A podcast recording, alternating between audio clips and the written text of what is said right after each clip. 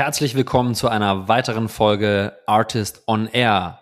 Der SaaS-Zirkus heute zu Gast in München beim Managing Partner von Senovo, Alexander Buchberger.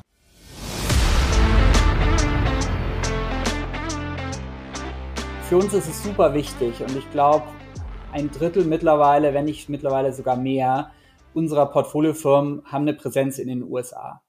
Ich glaube, USA, klar, es, im Moment ist ein schwieriger Markt überall, aber es ist für Folgefinanzierungsrunden, es ist für die äh, Absatzmärkte, die Preissensitivität im B2B Enterprise Bereich ist viel geringer in den USA. Es ist aber auch für den Exit-Markt einfach ein Must aus unserer Sicht, dass eine Firma, wo wir investieren, irgendwann in die USA geht.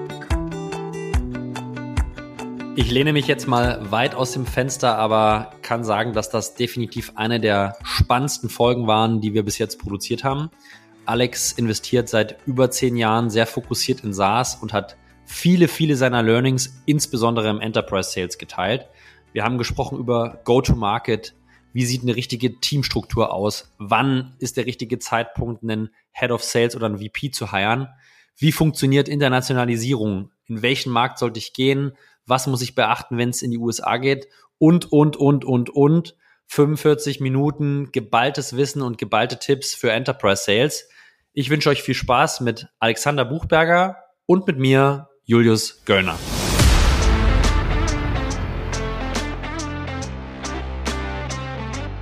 Artist on Air, der SaaS-Podcast für den deutschsprachigen Raum. Wertvolle Tipps von erfolgreichen Gründern, Top-Investoren und führenden Industriepartnern – die euch bei der Skalierung eures Unternehmens schnell und unkompliziert weiterhelfen. Zusammengestellt von Janis Bandorski, Julius Göllner und Matthias Ernst.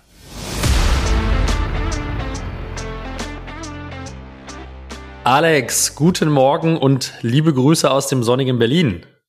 Wunderschönen guten Morgen, Julius. Vielen Dank, dass du dir die Zeit genommen hast heute zum, zum Vormittag. Ähm, Freue mich, dass du da bist. Ich glaube, es wäre extrem hilfreich, wenn äh, du dich kurz vorstellst und ähm, erzählst, was du machst.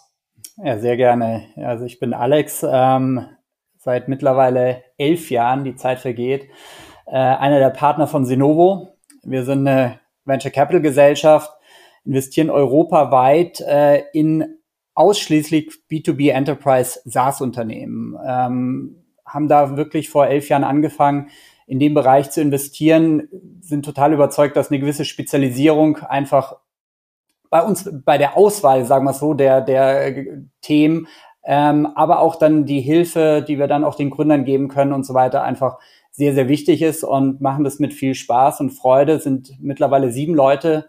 Ähm, ein Kollege sitzt auch in Berlin bei dir gleich um die Ecke und der Großteil des Teams sitzt in München. Ihr seid in meiner Wahrnehmung, Alex, auch wirklich einer der Spezialisten für, für SaaS. Jetzt hast du gerade selber gesagt, Enterprise. Hm, da gibt's ja keine, keine einheitliche Definition. Vielleicht kannst du kurz erklären, was ihr unter Enterprise versteht. Ja, sehr gerne, sehr gerne. Ähm, wir teilen so ein bisschen den Markt in so, so drei Teile und sagen, okay, es gibt natürlich diesen Small Enterprise Bereich, wo man sagt, man verkauft an Gastronomen, Friseure, Freelancer, ja, dann so den Mid-Market, wo es dann schon so, ich sag mal, ein bisschen größere Unternehmen sind, die wir jetzt auch spannend finden, aber jetzt nicht den, den großen Fokus legen und dann wirklich an große Corporates. Ja, das heißt an Siemens, an Telekom, an IBM dieser Welt, ähm, wo natürlich es auch ein ganz anderer Sales Approach ist, ein ganz anderer Marketing Approach ist, dass man da wirklich viel längere Sales Cycle hat, was vielleicht manche Investoren auch abschreckt, weil man denkt, okay, man kann nicht skalieren, aber ja, da, da ist ein bisschen so unser Hintergrund. Ähm, da haben wir Erfahrung auf der operativen Seite gesammelt und ich würde sagen, die letzten mehr als zehn Jahre äh, auch als Investor. Und ähm, das ist genau das, was uns Spaß macht, wo wir auch gerne mit den Gründern zusammenarbeiten. Und auch von der Phase her, wir investieren meistens in Gründer und in Teams, die ähm, so die, das Produkt fertig haben, die ersten Kunden gewonnen haben aus ihrem normalen Netzwerk, ähm, und dann wirklich es um Skalierung geht. Ja, um Marketing zu skalieren, dann Sales-Team aufzubauen, aber dann auch Customer Success ähm, weiter aufzubauen, weil man will ja die Kunden nicht nur gewinnen, sondern dann auch halten. Und das ist sicherlich im Enterprise-Bereich manchmal etwas schwieriger ähm, oder aufwendiger, als es jetzt zum Beispiel im Small Enterprise-Bereich ist. Da werden wir, glaube ich, später noch, noch viel drüber reden. Wie baut man eine effiziente Sales-Organisation und Skalierungsmaschinerie äh, für Enterprise auf? Ich denke, da werden eure Insights und Learnings der letzten Jahre super, super spannend werden. Ich würde gerne vorher noch mal vielleicht einen kleinen Schritt zurückgehen und sagen, okay, wie seid ihr eigentlich gestartet? Ähm, und, und wie sieht auch sozusagen aktuell eure Fondsstruktur aus? Ich glaube, ihr habt den dritten Fonds äh, gerade geraced. Vielleicht kannst du uns ein bisschen Hintergrund geben. Wie, wie habt ihr angefangen und wie hat sich Senovo über den jetzt mittlerweile mehr als zehn Jahre entwickelt und was hat sich vielleicht auch in, äh, in, in eurem Ansatz, in eurem Approach ähm, verändert über den Zeitverlauf? Ja, gerne, gerne. Ähm, äh, ich nehme gleich mal das, das, den letzten Punkt auf, ja, weil du gesagt hast, unser Approach. Ähm, wir haben, wie eingangs gesagt, schon sehr stark uns wirklich auf äh, B2B SaaS am Anfang fokussiert und aber dort uns wirklich alles angeschaut. Ich glaube, wir haben dann schon gemerkt im Laufe der Jahre, ähm, wo ist die große Stickiness? Ja, und das ist genau dieses Thema Enterprise, was wir jetzt gerade besprochen haben. Unsere Teams, wo wir investieren mittlerweile, sind sehr, sehr technische Teams, die wirklich aus einer gewissen Industrie rauskommen, die gemerkt haben, dass ähm, große Firmen einen gewissen Painpoint haben und da dann wirklich äh, lange ein Produkt erarbeitet haben, wo, wo man wirklich sagt, das ist, ja, manche nennen es Deep Tech, manche nennen es einfach äh, ein sehr spezialisiertes Produkt und wo es auch richtige Eintrittsbarrieren gibt. Wir haben sicherlich am Anfang in Firmen auch investiert, die sie auch toll entwickelt haben und ich glaube auch immer noch weiterhin eine große Existenz oder beziehungsweise einen großen Markt gibt, ja. Aber am Ende des Tages ist es für uns einfach so, wir sagen, wir wollen in Firmen investieren, wo einfach es eine große Eintrittsbarriere gibt, ähm, wo wirklich man ziemlich viel Know-how, ziemlich viel, äh, äh, ziemlich viel ja, Schweiß und so reinstecken musste, bevor man überhaupt auf den ersten Kunden zugehen konnte und dann wirklich äh, skalieren möchte. Ähm, von der Entwicklung, du hast recht, wir investieren aktuell aus dem dritten Fonds. Wir sind gerade dabei, unseren vierten Fonds zu raisen ähm, sind klein gestartet. Also der erste Fonds war 11,5 Millionen, der zweite dann 22, der aktuelle ist 52 und der jetzige soll Richtung 100 gehen. Also da siehst du schon auch so eine gewisse Evolution. Ja, wir sind aber ehrlicherweise von der Stage her, weil viele ja sagen können, ja, macht ihr jetzt Wachstum, sind wir uns treu geblieben. Wir investieren einfach nur mit den größeren Fonds in, ich sag mal, ein bisschen mehr Firmen pro Fonds und aber auch investieren mehr pro Firma, ähm, liegt sicherlich auch dran, dass wir natürlich viel gelernt haben und bei den ersten ein, zwei Fonds auch etwas vorsichtiger waren ähm, und jetzt eben dort et etwas aggressiver auch investieren. Etwas aggressiver investieren. Jetzt natürlich mal die Frage, äh, die, die letzten zwei Quartale waren sicherlich sehr geprägt von Unsicherheit im Markt. Habt ihr auch die letzten zwei Quartale aggressiv investiert? Ähm, ja, also wir haben drei Neuinvestments getätigt und man muss wissen, wir investieren jetzt nicht wie manche anderen Fonds irgendwie 10 oder 15 in 15 Firmen äh, pro Jahr, sondern es ist wirklich bei uns so, ich sag mal, drei bis fünf. Ja, Hintergrund mhm. ist sicherlich, ähm, wir sind ein kleines Team, wir investieren sehr, sehr viel Zeit die ersten anderthalb Jahre und hätten gar nicht die Kapazitäten, äh, wenn wir jetzt in zehn Firmen investiert, äh, investieren würden. Ähm, deswegen wir investieren und haben investiert. Ähm, wir sind natürlich schon, weil du auch das Thema Markt ansprichst, auch ein bisschen, bisschen vorsichtiger geworden. Ja, wir haben erstmal geschaut, jetzt gerade so die letzten ein, zwei Quartale, wie ergeht es unserem Portfoliounternehmen? Da muss man sagen, toi, toi, toi. Ähm, eben weil man im Enterprise-Bereich aktiv ist, ähm, die großen Firmen zahlen weiter, ja, da ist auch nicht so viel Fluktuation, wenn jemand in der Sales Pipeline drin ist, der fliegt auch nicht so schnell raus, ja, das hat auch gewisse Vorteile. Und ähm, ja, waren aber kurzzeitig natürlich schon so ein bisschen äh, am Ausloten. Und wo wir schon einen riesen Impact sehen, weil du gerade den Markt angesprochen hast, ähm, Wachstumsfinanzierungsrunden sind schwieriger oder beziehungsweise sie finden statt, aber zu niedrigeren Bewertungen und auch gerade Firmen, die im Exit-Prozess sind, wo wir auch ein, zwei hatten in letzter Zeit, ähm, dass halt die Bewertungen schon im Keller sind. Ja. Und ich ja. glaube auch, dass es sich in dem Phase, wo wir investieren, Early Stage, ähm, sich sukzessive auch in dem Bereich auch nach unten korrigieren wird.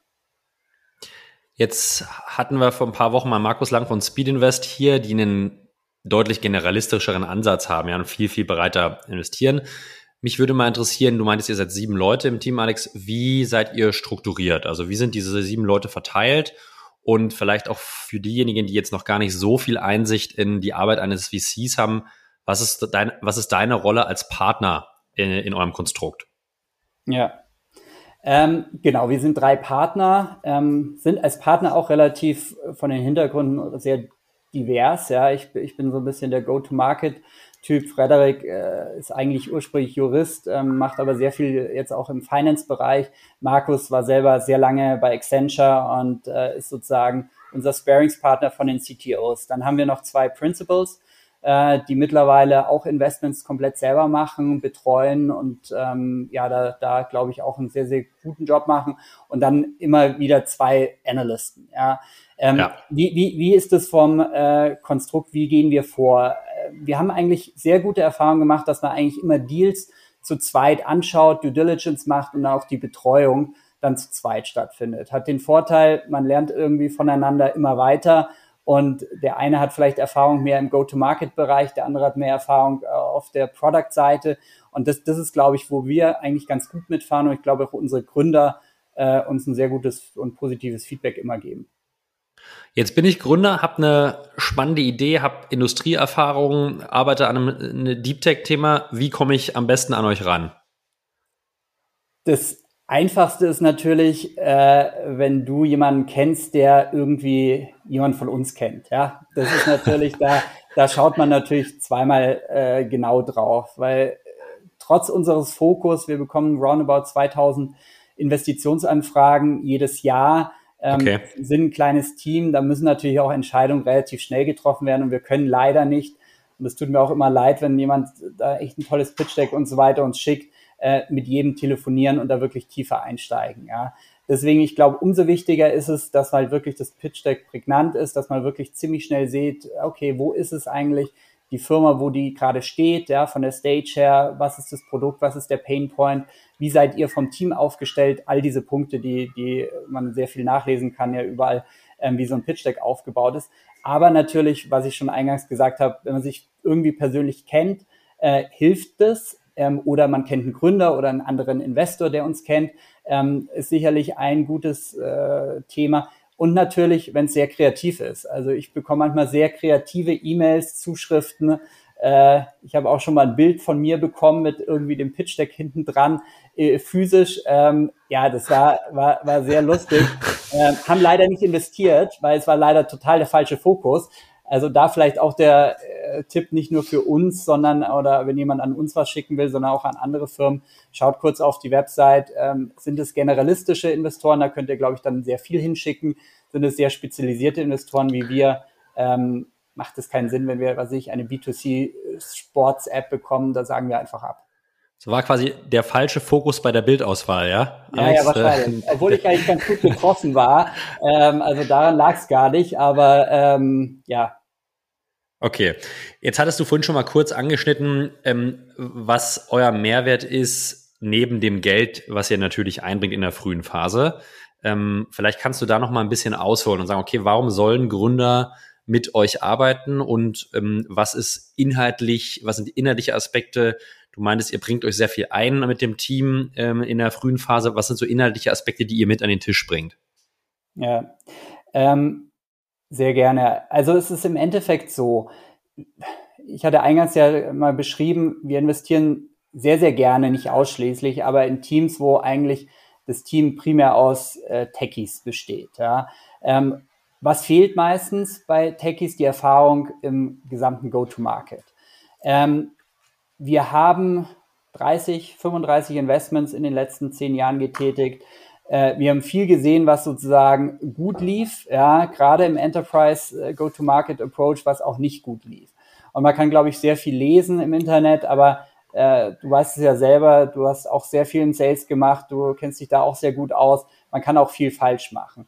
Und ich glaube, diese Learnings, die wir gemacht haben mit unseren Firmen, aber vor allem auch äh, wir connecten sehr stark unsere Firmen untereinander. Die haben alle dieselben Probleme. Sie sind alle im B2B-Bereich, sie sind alle im Enterprise-SaaS-Bereich.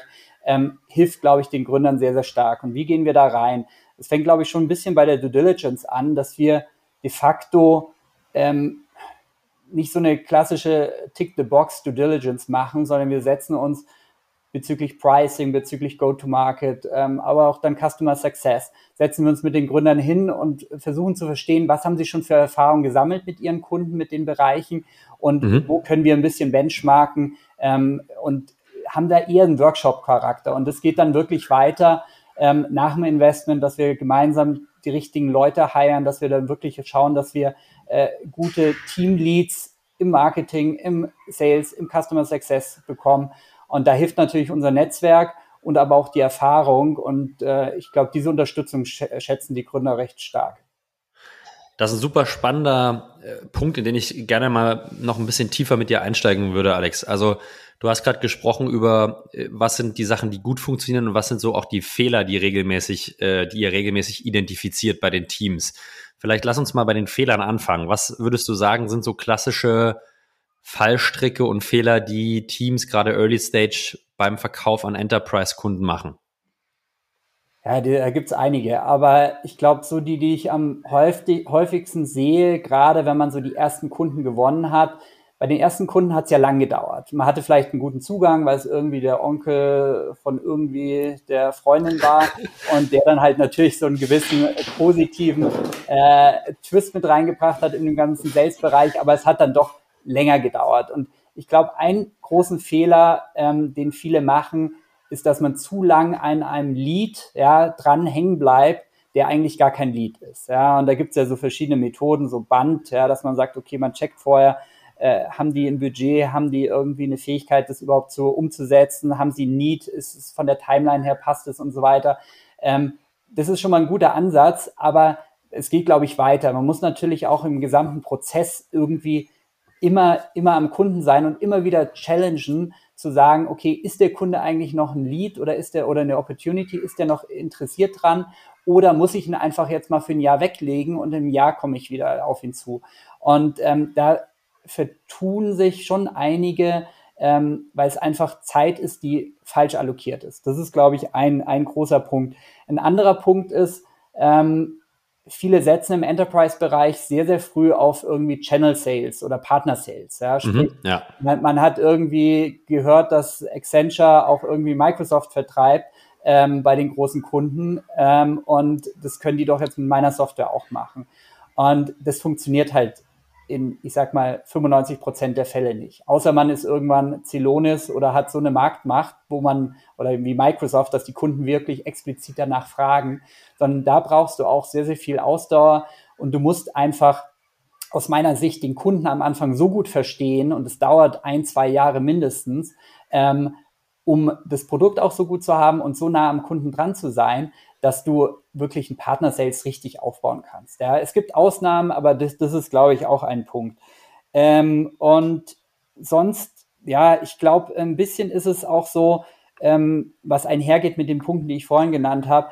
Naja, überschätzt du deine Pipeline? Also äh, ja. viele, viele Gründer, und das ist auch was, was ich sehr oft sehe, die sagen, auch wenn sie bei uns pitchen, die Pipeline ist ja riesig. Ja, und wenn man dann aber tiefer reingeht, ähm, ist es so, dass sie dann doch nicht so, so groß ist. Ähm, und wenn man es richtig gewichtet und so weiter und so fort.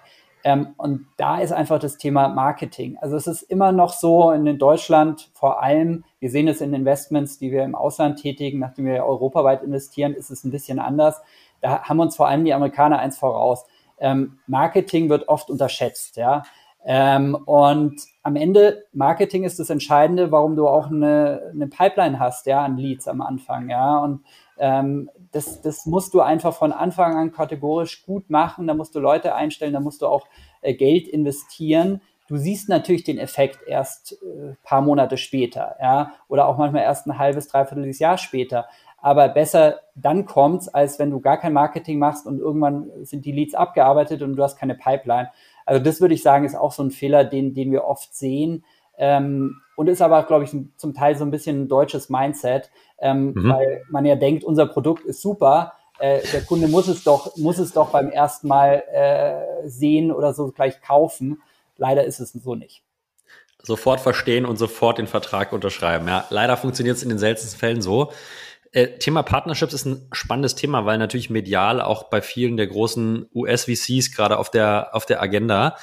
Wann würdest du denn sagen, Alex, ist ein guter Zeitpunkt im Verlauf eines Unternehmens im Lebenszyklus, sich mit dem Thema näher zu beschäftigen, gerade im Enterprise-Segment?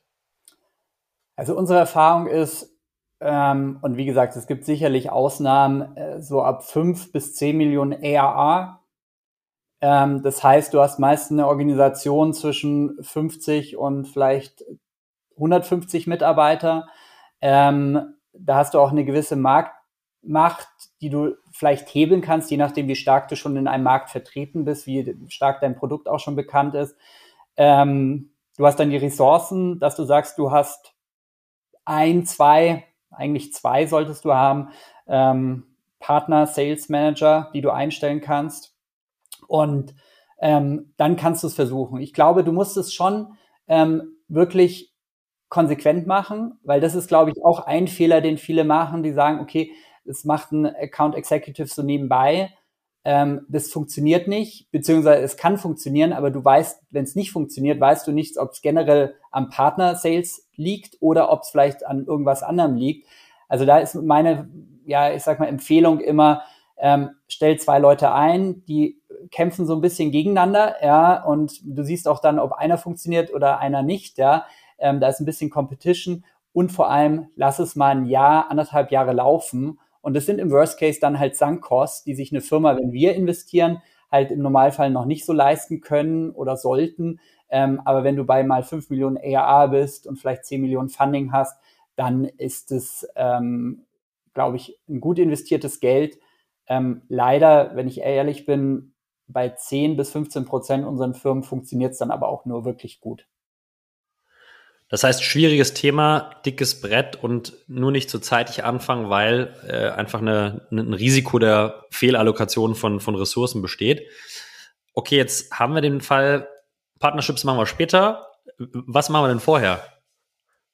Ähm, ganz klassisch, du brauchst ein Sales-Team, ja. Also ähm, vielleicht da noch so, eine, so einen kleinen äh, Remark. Natürlich, es gibt immer mehr Product-led Growth Approaches und so, das lasse ich jetzt mal außen vor. Das gibt's auch natürlich im Enterprise SaaS-Bereich, ähm, aber ich sag mal, der Gros der Firmen, die wir jetzt sehen am Markt und auch wo wir investieren und so, ähm, ist einfach noch der klassische Enterprise Sales. Ja? Und das heißt einfach, du fängst an, ähm, du brauchst SDRs, ähm, du brauchst Cold Caller zum Teil, die halt wirklich kalte Leads angehen, die dann halt eine erste Demo ähm, machen vom Produkt, die aber dann halt schon auch abfragen, ist es ein Qualified Lead, ja?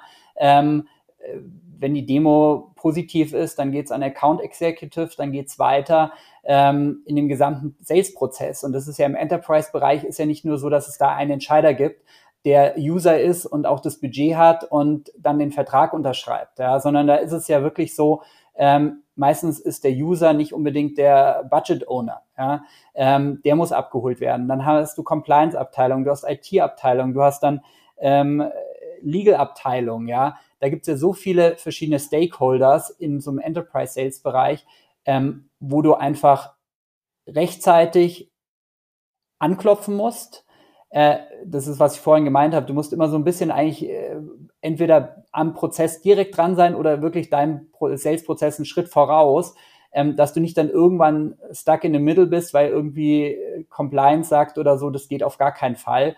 Und das muss halt rechtzeitig abgefragt werden. Und diese Leute muss man aufbauen. Ja, und wir haben gute Erfahrungen gemacht und da vielleicht noch einen ganz kurzen Satz zu. Ähm, Im SDR-Bereich, aber auch im Account Executive-Bereich äh, hol dir junge Leute rein, die irgendwie wirklich wissbegierig sind, aber hol dir auch ein, zwei Erfahrene rein, die sozusagen die Jungen anlernen können. Und das ist meistens eine sehr, sehr gute Kombination. Jeder kann dann einen gewissen Track, Career-Track irgendwie im Unternehmen äh, mitgehen. Oft werden SDRs, werden dann AIs und so weiter und so fort, ähm, werden dann irgendwann Teamleads. Und gerade gute Leute willst du erhalten. Und im Sales-Bereich ist große Fluktuation ähm, und das ist, glaube ich, einfach eine gute, ja, eine gute Empfehlung, die wir zumindest die letzten Jahre unseren Gründern immer mitgegeben haben und was auch gut funktioniert hat. Wo, wo finde ich die denn, Alex? Also ich glaube, Sales Talent ist ja aktuell ein Riesenthema in jeder SaaS-Firma, mit der ich so spreche. Wo finde ich diese jungen, engagierten Leute? Ich glaube, die etwas erfahrenen, ist klar, Direct Search irgendwie beim Competitor oder zumindest in einem ähnlichen Markt. Aber wo finde ich denn die, die Jungen und wie begeistere ich die für, für Software? Ja, das ist ein guter Punkt. Ich habe da leider auch nicht die ähm, komplett äh, äh, perfekte Lösung, weil äh, klar, neben Entwicklern, obwohl da man natürlich mit Nearshoring in den letzten Jahren auch viel kompensieren konnte, ist, wie du richtig sagst, äh, in der Dachregion, aber auch wenn man sich Richtung Nordics anschaut oder auch wir sind auch sehr stark in, in äh, Osteuropa aktiv, haben zwei Investments in Tschechien und die haben alle dasselbe Problem. Ähm, ältere Leute oder erfahrenere Leute, Direct Search, hast du vollkommen recht, sehr gute irgendwie zum Teil Headhunter, aber ehrlicherweise ist da auch die Direktansprache über die Gründer, über die Manager und so auch was sehr gut funktioniert. Bei den jungen Leuten ähm, sind so zwei Sachen, die wir, wo wir gute Erfahrungen gemacht haben. Geht wirklich zeitnah auch an irgendwelche Karrieremessen von Universitäten und so weiter und so fort, ja, weil viele wissen ja gar nicht, gerade wenn es ein bisschen vielleicht technischere Studiengänge sind, wissen eigentlich gar nicht, was Sales genau ist, ob das spannend sein könnte und so weiter und so fort, dass du da jemanden gewinnst, ja. Das ist der erste Punkt. Ähm, da haben wir gute Erfahrungen gemacht. Der zweite Punkt ist, ähm, think out of the box. Wir haben gerade im Bereich SDRs, ja, wo man dann halt auch mal zum Telefonhörer greifen muss und so weiter, echt gute Erfahrungen gemacht mit Leuten, Quereinsteigern, die zum Beispiel aus dem Hospitality-Bereich kommen, ja, die wirklich viel telefoniert haben, die auch irgendwie Kundenorientierung haben, ähnlich zum Beispiel bei Customer Success, ja, ist ähnlich, ja, wenn du so ein bisschen so ein caring Character bist im ganzen Hospitality-Bereich, das sind dann Quereinsteiger und du musst die natürlich erstmal anlernen und so aber es funktioniert und erweitert halt deinen äh, Radius an Talenten, die du irgendwie ja, bekommen kannst. Jetzt vielleicht noch mal einen Schritt davor gedacht, Alex. Ich äh, kann mir vorstellen, dass gerade bei Deep Tech Themen natürlich die Founder technologisch sehr versiert sind und auch eine Industrieerfahrung mitbringen, aber dass ihr nicht immer im Gründerteam äh, the Commercial Rocket habt, ja? Also dass sozusagen die Business-Seite in einem oder anderen Fall unterrepräsentiert ist. Wie löst ihr das Problem? Also starkes Tech-Produkt, aber ähm, ja, die, die Skalierungsseite ist, ist, ist unterrepräsentiert. Wie löst ihr das? Wie baut ihr sozusagen gute Teams für den Go-to-Market und diese erste Phase der Skalierung? Ja, wir, wir versuchen da, also erstens immer zusammen mit dem, äh, meistens gibt es einen, der ja doch den Sales gemacht hat, ja, so ein bisschen. Ja, also der, der hat dann, sagen wir so, aus dem Gründerteam schon mal so den kommerziellen Hut auf. Ja. Ähm, Im Normalfall, wenn wir investieren, äh, haben die Firmen, ich sag mal, zwölf Mitarbeiter, 15 Mitarbeiter und davon sind gefühlt zwölf bis 15 Techies. Ja. ähm, äh, des, deswegen ähm, ist jetzt überspitzt gesagt. Normalerweise gibt es ja, ein, zwei äh, doch eher noch kommerzielle, vielleicht schon erste Mitarbeiter, die halt dann Marketing machen und so, aber jetzt mal überspitzt gesagt. Und ähm, überlegen uns dann, was, was ist es denn eigentlich für genauen Sales Approach? Ja? Ist es so ganz klassisch, wie ich es jetzt gerade beschrieben habe? Wir brauchen eigentlich, wir haben eigentlich Listen an Unternehmen, weil die Gründer sind schon sehr lange in der Industrie irgendwie aktiv. Wir haben jetzt erstmal im Marketingbereich zum Beispiel keinen Bedarf, dass wir jetzt äh, wirklich die ersten zwei Monate gleich neue Leads reinbekommen, sondern wir wollen erstmal die Leads abarbeiten, aber es sind, fehlt die Kappa. Ja.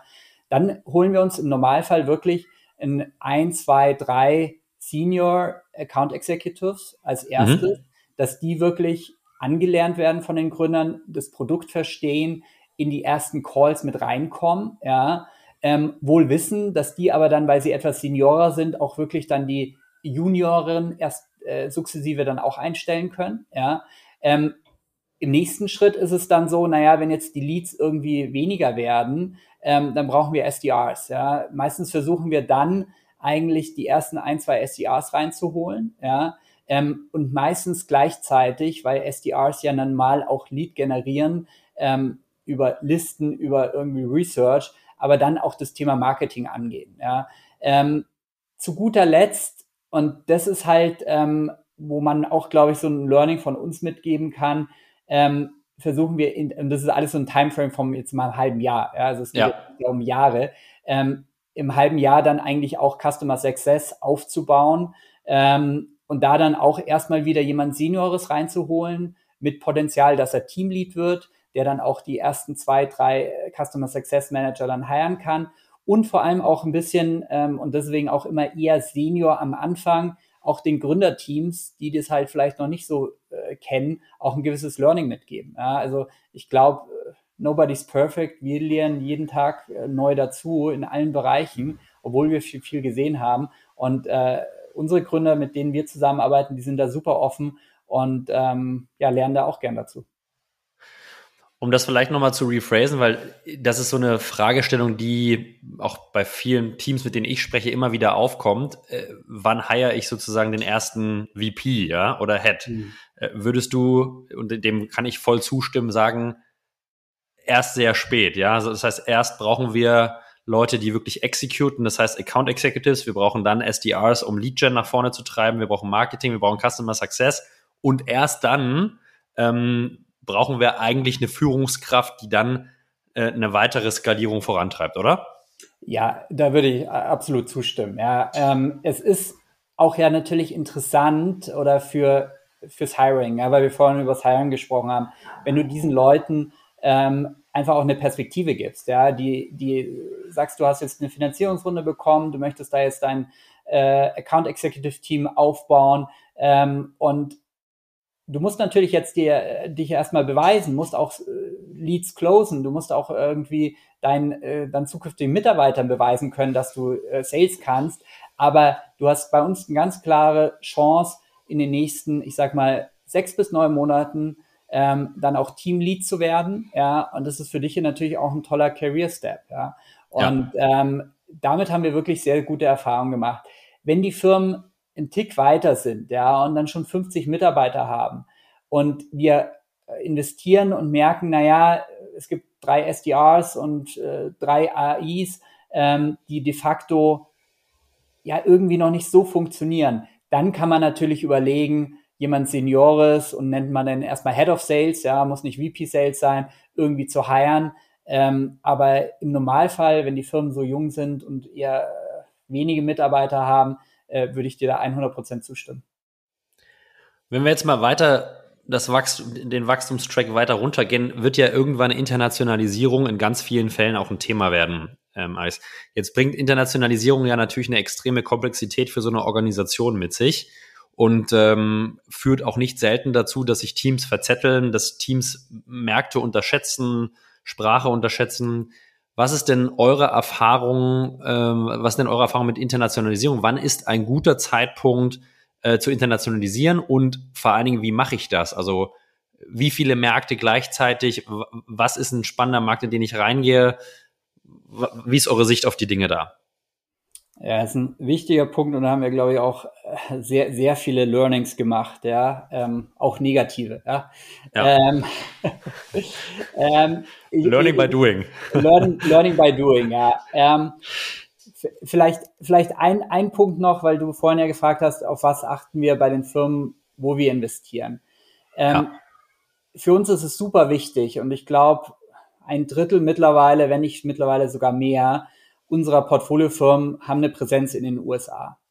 Ich glaube, USA, klar, es, im Moment ist ein schwieriger Markt überall, aber es ist für Folgefinanzierungsrunden, es ist für die äh, Absatzmärkte, die Preissensitivität im B2B Enterprise Bereich ist viel geringer in den USA. Es ist aber auch für den Exit-Markt einfach ein Must aus unserer Sicht, dass eine Firma, wo wir investieren, irgendwann in die USA geht. Ja. Mhm. Ähm, und im Idealfall macht es einer der Gründer, ja, der wirklich bereit ist, mal zu sagen, sechs bis zwölf Monate und dann auch gerne mit Familie. Und da finden wir auch eine gute Lösung, dass das auch irgendwie alles finanziell gut läuft. Aber du kannst natürlich vor Ort viel mehr die Kultur reinbringen, wenn du Leute einstellst, wenn du wirklich eigentlich mit der Gründer bist. Ja. Ähm, manchmal sogar in der Kombination, wenn es ein sehr technischer Gründer ist, vielleicht mit teilweise auch dem VP Sales, der dann irgendwie schon äh, vorhanden ist, ähm, dass man da wirklich ein gutes, gutes Team aufbaut. Aber jetzt zurück zu deiner Frage, so ein bisschen, wann ist der richtige Zeitpunkt?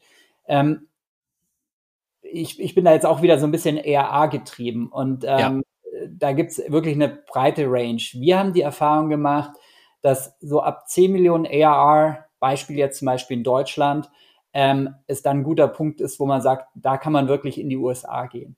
Macht es Sinn, wenn du in einem großen Markt bist, wie jetzt zum Beispiel Deutschland, irgendwie erstmal nach Holland zu gehen? Da muss es schon echt sehr, sehr gute Gründe geben. Ja, UK ist natürlich nochmal ein großer Markt und Frankreich. Das kann Sinn machen. UK ist ja oft dann so gesehen als so ein Sprung rüber dann Richtung USA. Wir sind da jetzt im Normalfall kein großer Fan von, ähm, außer es gibt wirklich gute Gründe. Und Ausnahmen mhm. sind, ähm, wenn dein lokaler Markt sehr, sehr klein ist. Wir haben zum Beispiel zwei Investments in Tschechien und da ist einfach ein kleiner Markt. Und wenn die jetzt, wenn wir investieren, ähm, schon in Deutschland irgendwie ein Sales-Team aufgebaut haben, um halt erstmal einen zweiten Markt in Europa ja, anzugehen, ähm, ist, ist glaube ich, total valider und das sollte man auch machen, weil dann kann man einfach auch auf eine gewisse Höhe von ERA kommen, die 10 Millionen, vielleicht sogar 15 Millionen, um dann eine gewisse äh, Größe zu haben, um in die USA zu gehen. Ähm, ein zweites Learning ist auch bezüglich USA, ähm, du brauchst eine gewisse Größe und gewisse Firepower, weil zwei Millionen reichen meistens nicht. Ähm, also wenn wir jetzt äh, investieren, und das hatte ich eingangs nicht gesagt, wir investieren meistens in so Runden zwischen, ich sag mal, zwei und fünf Millionen Größe. Ähm, äh, da kannst du nicht drei Millionen investieren für USA. Ja, und ja. Ähm, meine Erfahrung ist, dass wenn du meistens so ab zehn Millionen oder acht Millionen Euro äh, Runden, dann kannst du mal drei, vier Millionen in die USA investieren und das brauchst du auch, weil es ist einfach, ähm, du brauchst vor Ort Leute, die sind teurer um einiges als in Deutschland oder in Europa. Ähm, du brauchst eine gewisse Grundorganisation, du brauchst ein Büro. Gut, jetzt mit Covid, es gibt mittlerweile auch sehr viel Remote-Only, aber ich bin trotzdem immer noch ein Freund, dass man sich in irgendeinem Office treffen kann, zumindest einmal im Quartal, wenn man seine Quarterly Business Reviews oder so hat. Ähm, du brauchst meistens, jetzt wieder USA gesprochen, ein anderes Marketing, ja. Ähm, du hast aufgrund der Zeitzone brauchst du vor Ort Customer Success Teams. Also du musst es eigentlich, was du hier aufgebaut hast, die Learnings, nochmal komplett replizieren und aber auch nochmal adjustieren, weil, wie gesagt, Marketing ist ein anderes, Pricing ist oft ein anderes, die Konkurrenz ist ein anderes. Das heißt, äh, man muss vielleicht auch die, die, die Story ein bisschen twisten. Ähm, so, und deswegen der Zeitpunkt, wie gesagt, ähm, so die klassische Series A oder ein bisschen Richtung Series B blicken, ist aus meiner Sicht dann der richtige Zeitpunkt, in die USA zu gehen und davor natürlich schon erste Leads zu generieren, natürlich auch mal auf Konferenzen zu fliegen und so weiter. Aber das ist für mich jetzt noch nicht diese richtige Internationalisierung, sondern es ist natürlich super, und das vielleicht abschließend noch, ähm, ist natürlich super, wenn du schon zwei, drei US-Kunden hast, wenn du in die USA gehst, weil US-Kunden kaufen auch lieber, wenn du natürlich schon ein paar Reference-Customers hast, die auch in den USA sitzen, die sie auch kennen, als wenn es irgendwie äh, der Maschinenbauer äh, Müller aus dem Schwabenländle ist. Da würde ich gerne mal kurz einhaken noch, Alex, weil das kommt mir auch öfter zu Ohren, dass amerikanische Enterprise-Firmen schon kritisch auf europäische Companies gucken, die in die USA kommen. Ja, also hast du ein, zwei Tipps, wie man diese ersten zwei, drei Dominosteine in der Reihe aufstellen kann, damit die nächsten dann auch um, umfallen? Ähm, und, oder siehst du das ganz, ganz anders? Sagst du, dass eigentlich die Amerikaner sehr offen sind für europäische Softwarefirmen? Ähm, wie schaust du da drauf? Also es, es ist ein bisschen, es kommt auf die Industrie drauf an. Also wenn du so im eher Marketingbereich aktiv bist und so, das wird dann eher, eher kritisch gesehen. Ähm, also da habe ich zumindest ein, zwei Beispiele im Hinterkopf. Wenn du eher wirklich im Data Management bist, Industrie 4.0, ja, da ist so ein bisschen das German Engineering ist in deren Hinterkopf, ja, ja. und ähm, Produktqualität und so, das, da ist es eher, eher förderlich oder das ist eher positiv. Ja. Ähm, was glaube ich schon super wichtig ist, was ich gesagt habe, du brauchst ein, zwei, drei amerikanische Reference Customers. Ja. Und äh, es hilft schon, wenn du mit Siemens USA oder so zumindest einen Vertrag hast. Ähm, das ist das eine. Das zweite ist, ähm, klingt jetzt erstmal lächerlich, aber du brauchst einen amerikanischen Account, du brauchst irgendwie Zahlungsstrom, Kreditkartenzahlung und so weiter, muss funktionieren weil irgendwie eine deutsche Rechnung schicken äh, mit irgendwie dann einer Überweisung nach Deutschland äh, ist Macht kein Mensch. Ist einfach ein, genau, es ist auch nicht äh, äh, ist nicht Gustus. Und in Amerika ist es so, da werden so viele auch höhere Summen mit Kreditkarten gezahlt. Ja, das ist, ähm, es ist halt einfach, einfach eine Eintrittsbarriere, die du einfach dir nicht, nicht, oder die du nicht brauchst. Ja. Ähm, und ein Punkt noch, ähm, und das ist halt die Überlegung, ob man das will. Viele wollen eigentlich auch keine deutsche Lizenzverträge. Ja? Also dann brauchst du eigentlich einen amerikanischen Lizenzvertrag mit den ganzen möglichen Downsides, wenn es vor Gericht geht und so weiter und so fort. Ähm, das haben wir auch gesehen, dass das zum Teil ähm, nicht gut funktioniert. Ja? Aber irgendwann kommst du, glaube ich, nicht mehr drum rum. Ja? Ähm, und sonst natürlich Riesenthema, aber da haben wir vorhin schon drüber gesprochen. Ähm, Amerikaner verkaufen sich sehr gut, vor allem im Interviewprozess. Und ich fühle, führe viele Interviews, ja, und ich ertappe mich auch immer wieder, gerade im VP-Sales-Bereich oder äh, Head of Sales-Bereich, die sind sehr eloquent ähm, und man hat einen leichten Bias, gerade ja. als Europäer, ähm, jemanden, der so super flüssig Englisch spricht und so weiter, einfach zu sagen, ach, der muss das gut können.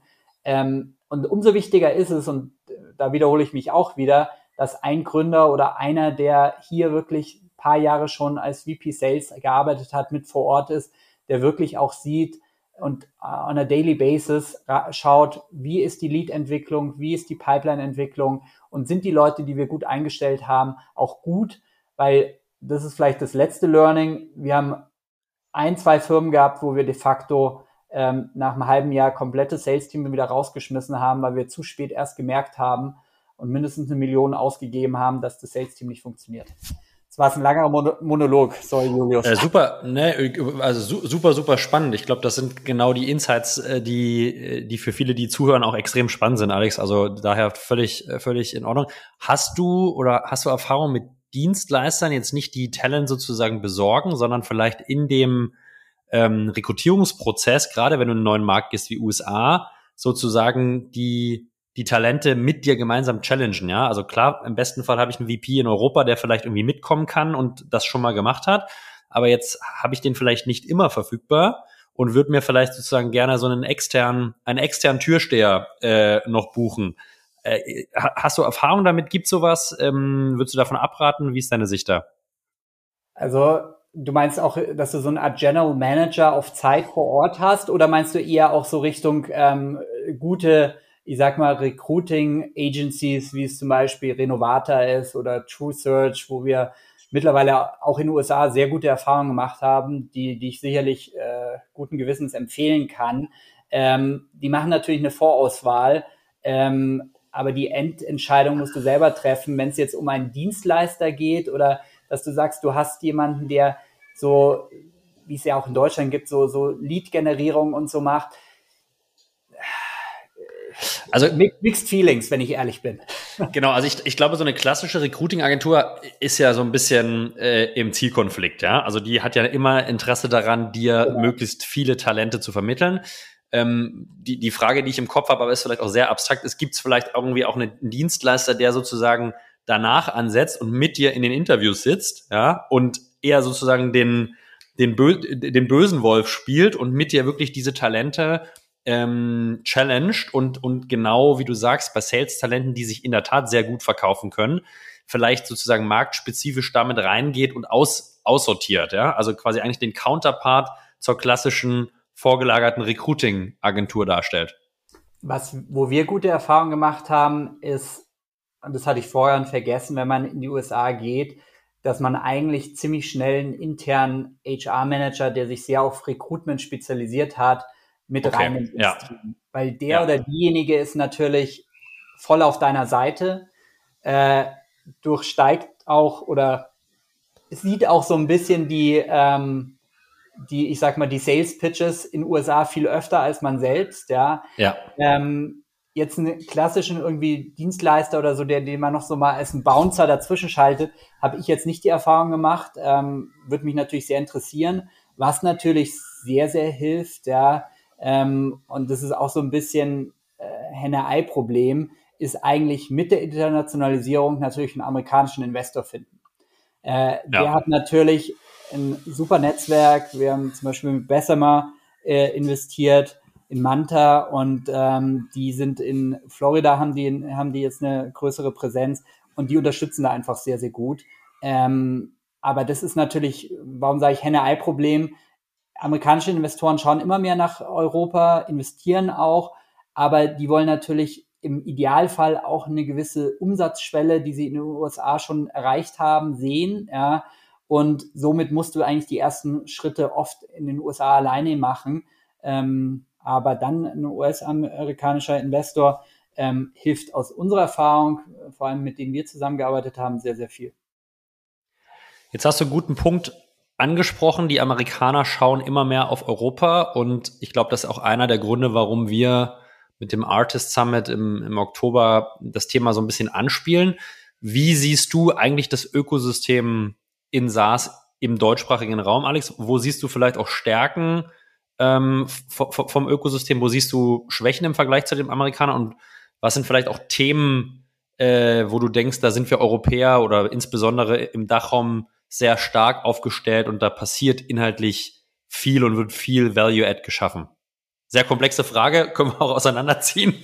ähm, also, äh, ja, muss ich muss wieder nochmal sagen, welchen Teilaspekt vergessen habe, aber ich fange mal an. Ja. Ähm, ähm, äh, paar Sachen habe ich schon ein bisschen, bisschen angesprochen. Ich glaube, ja. und das sehen wir jetzt auch, gerade wenn wir äh, immer mehr auch in Osteuropa investieren, ähm, aber gerade in der Dachregion, weil du es explizit angesprochen hast, ich glaube, wir haben super Talent, was Entwicklung betrifft, ja, und auch äh, Product Guys and Girls. Ja, das ist, glaube ich, äh, wir müssen uns vor dem Softwareprodukt, was wir hier bauen, in Europa überhaupt nicht verstecken. Im Zweifel, und wir sehen es auch immer wieder in gewissen Reports und so, sind die Downtimes niedriger und so weiter und so fort. Ähm, das ist, glaube ich, ein riesen, riesen Vorteil, Produktqualität und so weiter. Wo wir auf der Produktseite sicherlich schlechter sind, ist in der schnellen Execution. Wir wollen, glaube ich, Sachen sehr, sehr präzise und äh, dieses Thema, MVP mal mit einem Feature oder so, das, das äh, gefällt manchen dann doch noch nicht, dass es nur ein MVP ist, sondern es muss perfekt sein. Äh, und der zweite Punkt, der geht so ein bisschen ins Marketing, ist das Thema UI, UX. Da, da muss man schon sagen, selbst wenn es ein komplexes Softwareprodukt ist und selbst wenn der Anwender in, in wirklich Ingenieur ist äh, an irgendeinem Fließband äh, bei einer Produktionsstätte bei BMW. Ähm, jeder ist Mensch und möchte ein schönes UI und UX haben. Ja, und äh, da sehen unsere Produkte zum Teil noch etwas, äh, ich sag mal, altbacken aus. Ja. Ähm, wo wir dann aber halt wirklich ein bisschen Nachholbedarf haben und das nicht nur in den USA, aber, aber hier auch in, in, in Deutschland, ist einfach jeder ist irgendwie von guter Werbung überzeugt. Ja, wir kaufen irgendwie ein Apple-Produkt, weil die Werbung, weil das Design einfach super ist. Und solche Entscheidungen treffen ja auch Entscheider bei Firmen. Ja, klar geht es dann auch um die Features, Produktqualität und so weiter. Aber ich glaube, wir können, was Marketing betrifft, da noch einiges lernen von den Amerikanern. Ähm, und ein Beispiel nur äh, Account-Based Marketing, ja, kam aus Amerika oder kommt aus Amerika du einfach eine Firma, gerade im Enterprise-Bereich, einfach als einen eigenen Markt siehst und sagst, naja, du hast so viele verschiedene Stakeholders, du hast so viele verschiedene Entities in verschiedenen Ländern. Geh doch mal dieses, diesen einen Markt, nennen wir es Siemens, äh, ganzheitlich an, ja. Hab eine eigene Landingpage für, für Siemens, hab eine eigene äh, Präsentation, hab eine eigene Demo, ja, wo dann schon deren Logo drin ist und so weiter und so fort. Und das, das sind so Themen, da kann man, glaube ich, schon noch viel lernen, ähm, von den USA. Jetzt habe ich bestimmt einen Teil deiner Frage vergessen, aber mach, äh, stell gerne eine Nachfrage.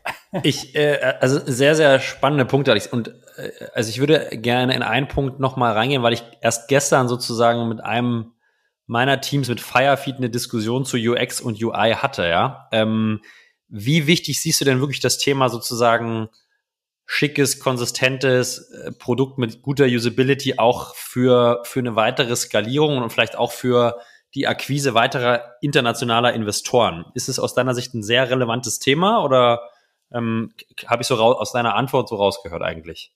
Ja, also ich glaube für Investoren, Investoren sind ja auch nur Menschen. Ähm, äh, klar, wenn das Produkt dann in der Demo schön aussieht, ja, aber wenn du dann wirklich internationale Investoren ansprichst und so weiter, dann hast du ja Skalierung schon gezeigt und die schauen schon viel mehr auf die Zahlen, ja, muss man schon ja. fairerweise sagen. Aber äh, es ist trotzdem nice to have. Ähm, bezüglich Internationalisierung in andere Märkte und vor allem eine Skalierung, glaube ich, ist das super, super relevant. Wie ich schon gesagt habe, USA, die schauen viel mehr drauf als der deutsche potenzielle Kunde, auch Nordics, wir haben ein schwedisches Unternehmen, ähm, da ist, ist, die haben einfach da ein viel größeres Verständnis dafür und wollen das auch mehr, dass es einfach von der UX irgendwie besser aussieht.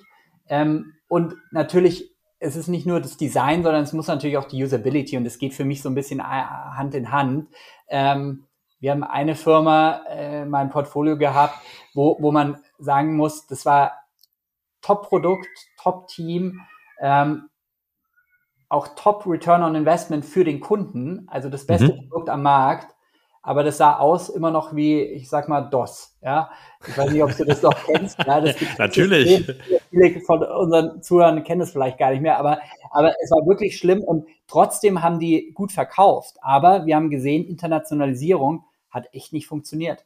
Ähm, und es war sicherlich äh, mehrere Gründe, aber ein Grund, und da bin ich immer noch überzeugt von, ähm, war einfach dieses schreckliche Design. Ja, also äh, DOS ist mir wirklich ein Begriff, da, da, da kann man, glaube ich, kaum von Design sprechen damals. Ja? Äh, CD Punkt Punkt habe ich noch im Kopf. Ja, genau. ähm, ja, aber also ich stimme dir komplett zu. Ich glaube, es wird oftmals unterschätzt. Natürlich gibt es ein paar Teams, die einen extremen Design-Peak haben, weil sie vielleicht auch eine Ressource im Gründerteam haben oder im gründungsnahen Team haben, die da extrem Wert drauf legt und auch Skill hat. Aber oftmals, aus meiner Erfahrung auch, ist es ein Thema, was leider so ein bisschen stiefmütterlich behandelt wird und sich dann meistens nach der ersten Verkaufsperiode auch in, in Churn widerspiegelt, ja. ja, weil, weil einfach sozusagen Usage nicht gut funktioniert. Ähm, Alex, ich habe, glaube ich, noch 200 weitere Fragen, die ich dir stellen würde und wollte, äh, insbesondere auch über eure Investments, über, über weitere Sales-Themen. Ich glaube, das müssen wir wahrscheinlich sozusagen auf eine weitere Episode verlagern, aber ich habe dennoch zwei, zwei abschließende äh, Fragen wo, wo, Alex, würde ich in München, sollte ich in München unbedingt mal essen gehen, wenn ich, wenn ich mal da bin? Was ist so da aus dem Bauch heraus deine Empfehlung Nummer eins für ein, für ein, für ein gutes Essen? Ich bin ja ein großer äh, asiatische Küchenfan oder mhm. Restaurantfan. Äh, bei uns gleich um die Ecke gibt's das Cochichina, das ist vietnamesisch in der Kaiserstraße. Mhm. Das kann ich wärmstens empfehlen, mittags wie auch abends. Da sieht man mich sicherlich mittags auch oft. Ähm, also das, das kann, ich neben vielen anderen, äh, aber du wolltest ja nur eins wissen, sicherlich empfehlen, ja. Nur eins, jetzt, jetzt hast du dir vielleicht selber ein Ei gelegt, Alex. Jetzt kommen, kommen alle äh, interessi Funding-Interessierten dahin und sprechen dich direkt an, weil persönliches Intro haben wir gelernt, ist es ist das Beste. Äh, bin ich gespannt dürfen, auf die, die kreativen, die kreativen Ansprachen, die da stattfinden werden in den nächsten Monaten. Ähm, und die zweite Frage ist eigentlich gar keine Frage. Du bist im Oktober ja auch ähm, beim Artist dabei. Das, das freut mich sehr, weil ich glaube, du sehr viel Wissen mitbringst und äh, wirst auf einem Panel zusammen mit unter anderem HV und, und, und Speed Invest sein.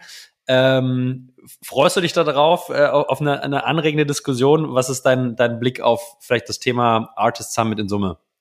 Ja, ich, erstens freue ich mich und zweitens, ähm, ja, wir hatten es ja auch schon im bilateralen Austausch mehrfach oder hast du Lob von oder dein Team und du von mir bekommen? Ich glaube, es ist super spannend, ähm, so eine sehr spezialisierte ähm, Konferenz ja, äh, zu starten. Ja, ähm, muss ich ja nicht sagen, wir sind seit zehn Jahren überzeugt, dass, dass eine Spezialisierung gut ist, ja. ja. Äh, für uns natürlich als Investor, aber auch für die Gründer, wo wir investieren und aber auch fürs Ökosystem. Ähm, und deswegen äh, finde ich das eine super Sache. Ich freue mich total drauf und ich hoffe, dass es dann noch sehr, sehr viele solche Events von euch geben wird, ja, in welcher Form auch immer und äh, ja, unterstützt es äh, sehr, sehr tatkräftig.